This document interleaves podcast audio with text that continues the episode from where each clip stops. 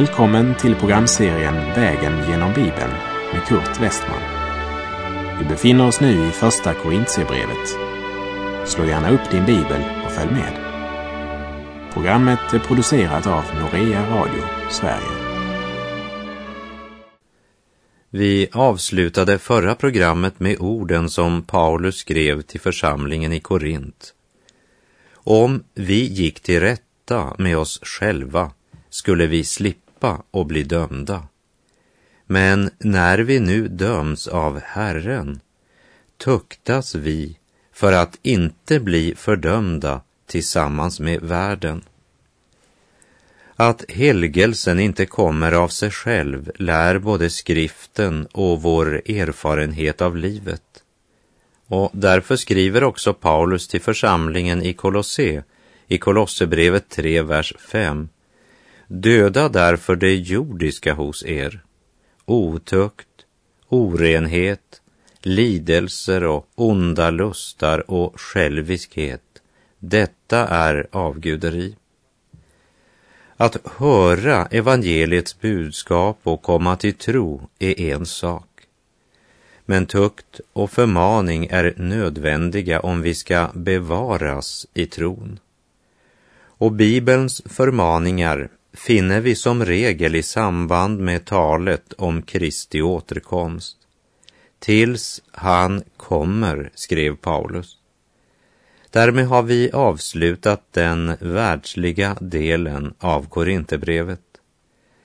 I Första Korinterbrevet kapitel 12 börjar en ny avdelning där de tre första kapitlen, alltså kapitlen 12 till och med 14, handlar om de andliga tingen. Kapitel 12 handlar om utdelandet av andliga gåvor. Kapitel 13 om gåvans kraft och verkan och kapitel 14 om praktiserandet av gåvorna. Vi läser i Första Korinthierbrev 12, vers 1. Bröder, jag vill inte att ni ska vara okunniga i fråga om de andliga tingen. De andliga tingen. Det grekiska ordet är pneumatika, vilket betyder det andliga, i motsats till det världsliga. Som du minns från första Korinthierbrevet 3.1 så skrev Paulus, Bröder, själv kunde jag inte tala till er som till andliga människor, utan som till kötsliga människor, spädbarn i Kristus. När det i några översättningar står de andliga gåvorna, som till exempel i den engelska King James, då står ordet gåvorna i parentes, vilket betyder att det inte finns i originaltexten. Man har väl satt in ordet gåvor eller gåvorna för att försöka klargöra för läsaren. Men för min del så tycker jag inte att det är ett så klargörande tillägg. Utan jag gläder mig över folkbibelns översättning bröder jag vill inte att ni ska vara okunniga i fråga om de andliga tingen. De första elva kapitlen handlade om det världsliga och det ting som en världslig eller kötslig kristen är intresserad i.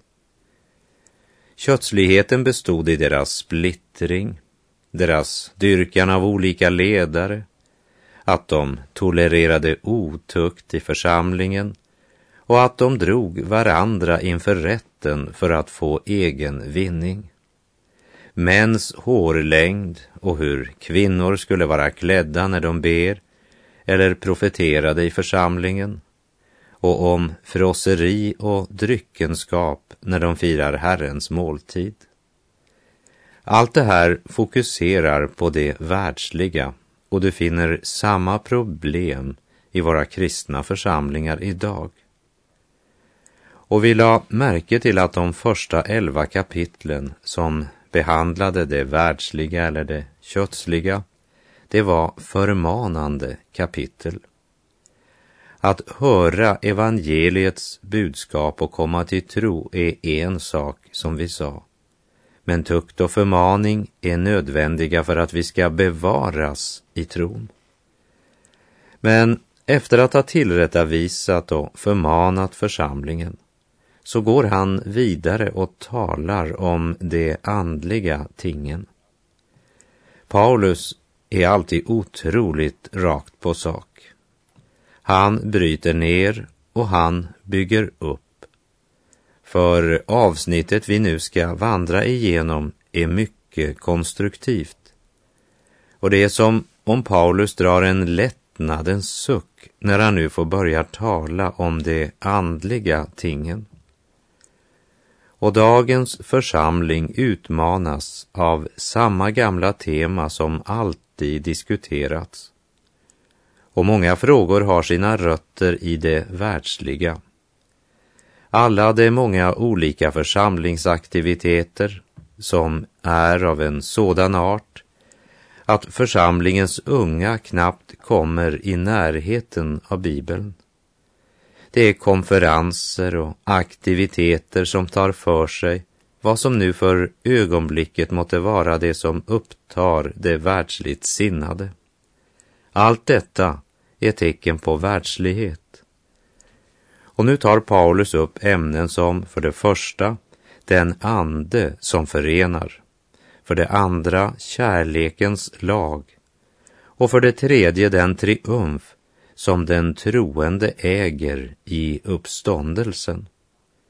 Och en av de andliga ting som Paulus tar upp är just de andliga gåvorna. Vi läser i Första Korinthierbrevet 12, vers 2. Ni vet att när ni var hedningar drogs ni oemotståndligt till de stumma avgudarna.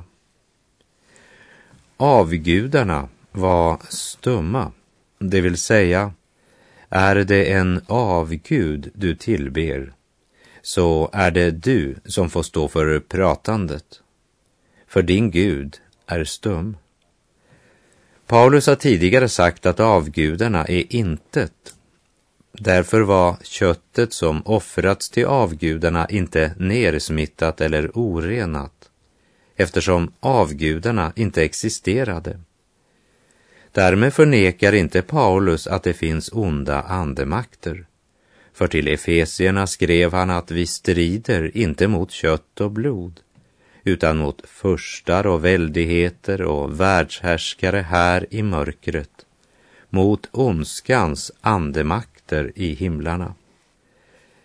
Den människa som offrar till avgudarna eller deltar i otukt och utsvävningar förenas med de onda makter. Men köttet som offras blir inte smittat. Det är ju dött. Och avgudarna är ett intet, ingenting. Men tyvärr var det inte alla som förstod det. Den 115 saltarsalmen säger att deras avgudar är verk av människohänder. Och i Saltaren 115, vers 5 och 6 står det De har mun och talar inte. De har ögon men ser inte. De har öron men hör inte. De har näsa men luktar inte. Och profeten Habakuk kallar avguden för en falsk vägvisare eftersom den som format avguden så förtröstar på den att han gör sig stumma avgudar.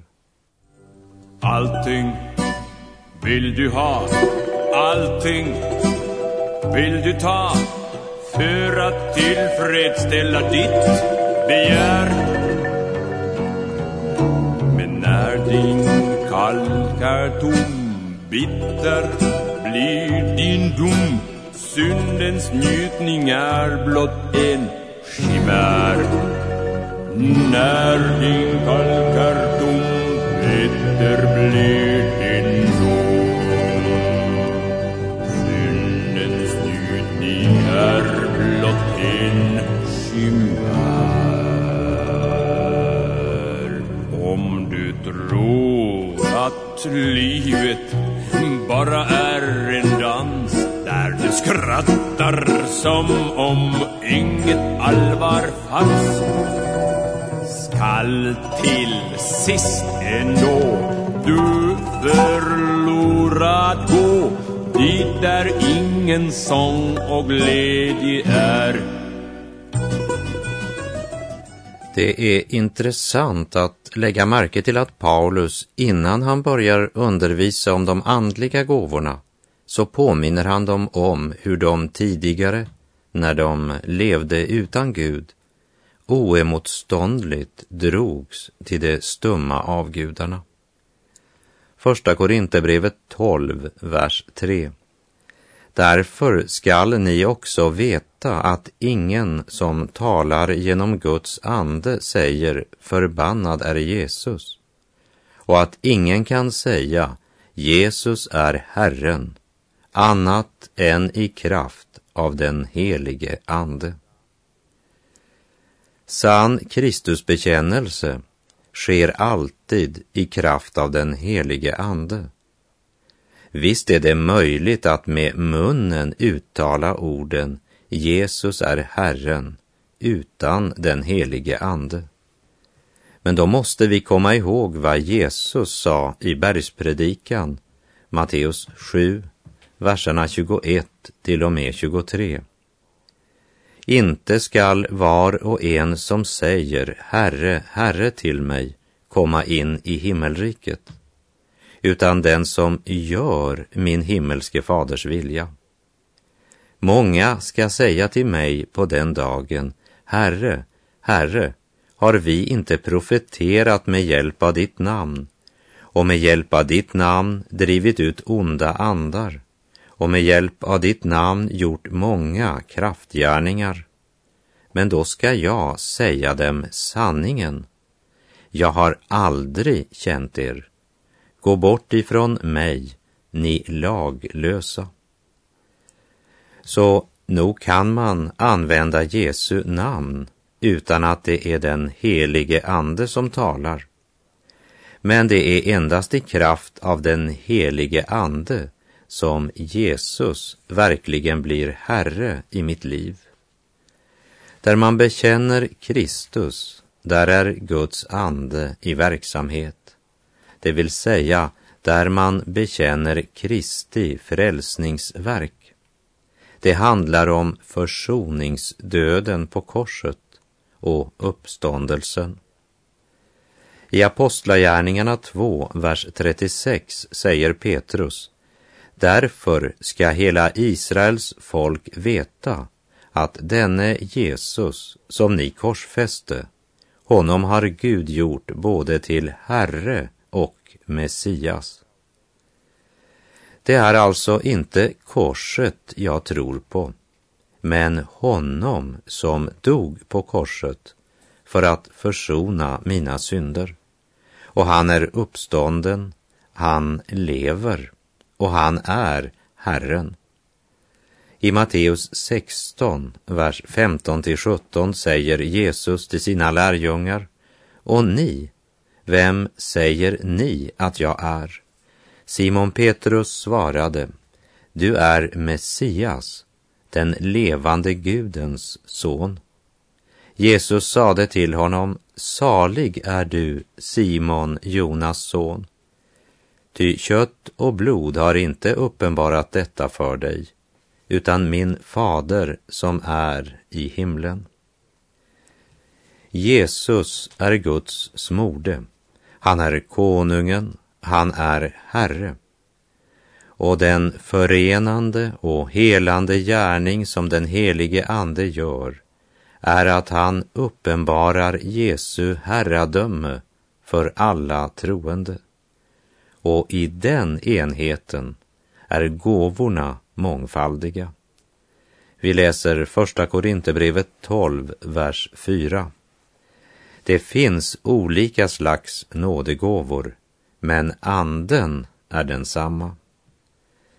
Det är en fördelning av nådegåvorna för att bevara enheten och gemenskapen.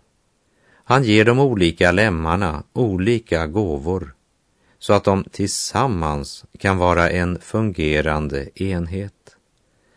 Det grekiska ordet för gåva är karisma och talar inte bara om en eller två speciella gåvor utan karisma omfattar alla gåvor som Gud ger till församlingen. Och vers 5. Det finns olika slags tjänster, men Herren är densamme. Det intressanta är inte vilken gåva du har, men om du lever så nära Jesus att han får använda dig. Det var därför Jesus sa, om någon förblir i mig och jag i honom bär han rik frukt. Ty utan mig kan ni ingenting göra, som det står i Johannes 15.5. Det är Jesus som i kraft av den helige Ande använder den gåva eller andliga utrustning som du fått. Och han vill låta det bli till hans ära, oberoende av vad tjänst du fått. Vers 6. Det finns olika slags kraftgärningar, men Gud är densamme, han som verkar allt i alla. Paulus började ju talet om de andliga tingen med att påminna dem om att när de var hedningar så drogs de oemotståndligt till de stumma avgudarna. Det vill säga, han varnar dem för att tänka med hednisk tankegång när det gäller livet i Gud och de andliga gåvorna. För då vill de lätt bli upptagna av de gåvor eller kraftgärningar som är mest uppsiktsväckande och kanske tro att en sådan gåva är större eller viktigare. Därför måste de ha klart för sig att en Jesu lärjunge alltid är mera upptagen av givaren än av gåvan. Och det är samma givare som står bakom alla gåvor. Och det är han som verkar i den troende. Det är bara en Gud, men han är treenig. Ja, det är verkligen enhet mellan de tre. Treenigheten verkar och arbetar som en enhet. Det är den helige Ande som utdelar gåvorna till de troende. Det är Herren Jesus som förvaltar, använder gåvorna.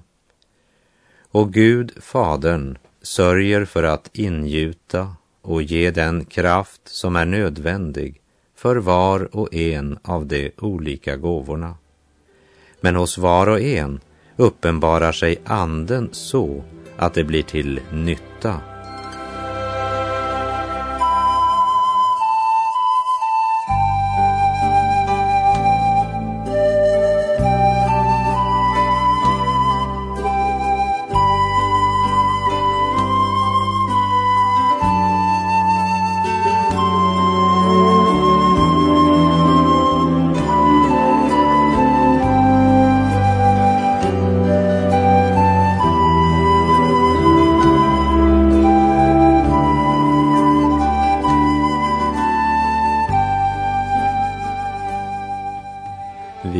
Läser i Första Korinterbrevet 12, vers 7. Men hos var och en uppenbarar sig anden så att det blir till nytta. Vad är en andlig gåva och hur manifesteras den? Gåvan är en utrustning till att tjäna Jesus och församlingen. Det är en tjänstgöring, en funktion som fylls genom gåvan. Från den ende sanne Gud utdelas nådegåvor som är så olika att det blir en brokig mängd av dem om församlingen fungerar som en sann nytestamentlig församling. Men gåvan eller utrustningen skapar inte rivalisering eftersom gåvorna inte delas ut på måfå allt eftersom den enskilda önskar. Men gåvan har ett bestämt mål, att tjäna församlingsgemenskapen och ära Gud. Det är Gud som genom den helige Ande utför en bestämd gärning i och genom den troende. Gud använder den troende för sin gärning och det må ske i kraft av den helige Ande. Och jag är personligen fullständigt klar över att det är det enda sätt genom vilket det kan bli någon frukt av mitt liv och min tjänst Endast så långt som Guds helige ande får styra och leda mitt liv och mina handlingar kommer det att bära någon verklig frukt. Jag säger verklig eftersom det finns så mycket, mycket som kan se ut som frukt och verka så otroligt imponerande på människor. En andlig gåva är en andens manifestation i vårt liv. Det behöver inte betyda en utveckling eller en förstärkning av en naturgåva. Till exempel om någon har en god sångröst så är det en naturgåva. Om den som sjunger inte gör det i kraft av den helige Ande så kan Gud inte använda det. Även om den fantastiska rösten och det professionella ackompanjemanget kan imponera på många därför att det var god och välklingande underhållning. Men Gud kan inte använda det och gör det inte heller. Kanske är det därför att sången och musiken i församlingen har sjunkit ner på ett så lågt nivå i många kyrkor och församlingar. Det är många som tror att talang och träning är allt som fordras. Och när de har det så tror de att de har lyckats. Men låt mig samtidigt säga, det är inte en motsättning mellan naturgåva och nådegåva. Men en god sångröst betyder inte att man har nådegåvan att sjunga. Vältalighet är inte detsamma som nådegåvan att förkunna. Men visst kan den helige Ande använda de naturliga förutsättningar som en troende har, om den troende bara låter Gud få lov att göra det. Men den allra största naturbegåvning betyder ingenting om den inte står under den helige Andes kontroll. Och det finns många som inte har någon speciell naturgåva. Och de säger att eftersom de fullständigt saknar sångröst och inte kan sjunga i en kör, inte heller kan de tala eller hålla söndagsskola eller leda ett möte, och därför har de ingen annan uppgift än att sitta på sin stol under mötet. Det är ett av de mest tragiska misstagen i våra församlingar. För dessa verser säger oss att alla troende har en gåva. Alla troende.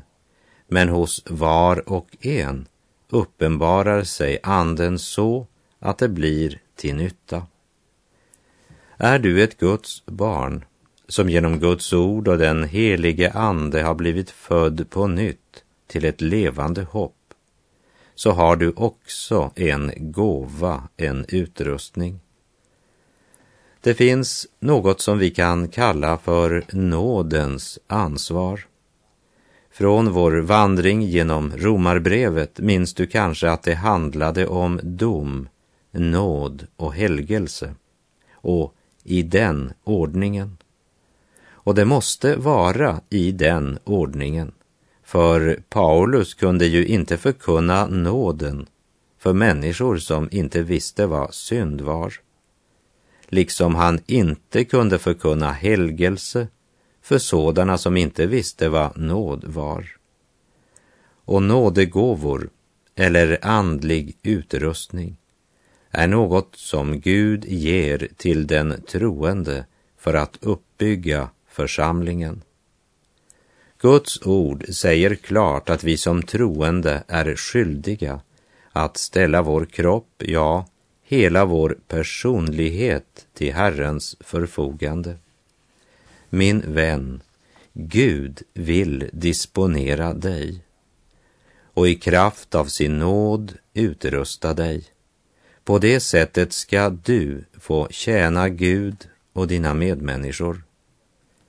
Det som kännetecknar världsmänniskan är att hon alltid söker sin egen fördel, hävdar sig själv och är upptagen av egen ära och av makt, inflytande, pengar, kort sagt egoismen och allt som den för med sig. Och världsmänniskan önskar inte finna livsnormen i Guds ord, men i sitt eget religiösa och estetiska behov. Och vår egoism och världsliga tankegång kan fort smitta över också på vår hållning till nådegåvorna. Man söker sitt eget bästa och är upptagen av det som är mest i ögonfallande. Men du ska få följa Jesus och låta honom utrusta dig så att anden också i ditt liv får uppenbara sig så att det blir till nytta.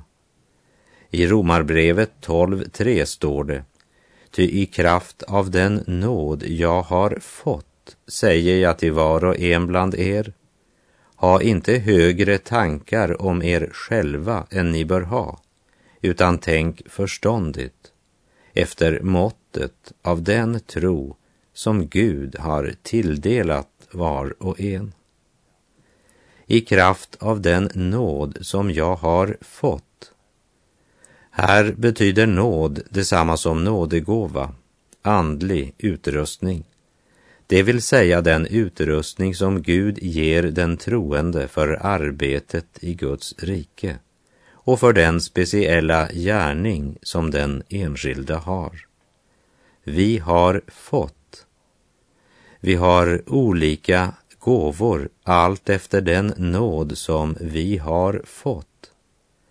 Varje lem på Kristi kropp har fått en utrustning, en gåva och därmed en funktion.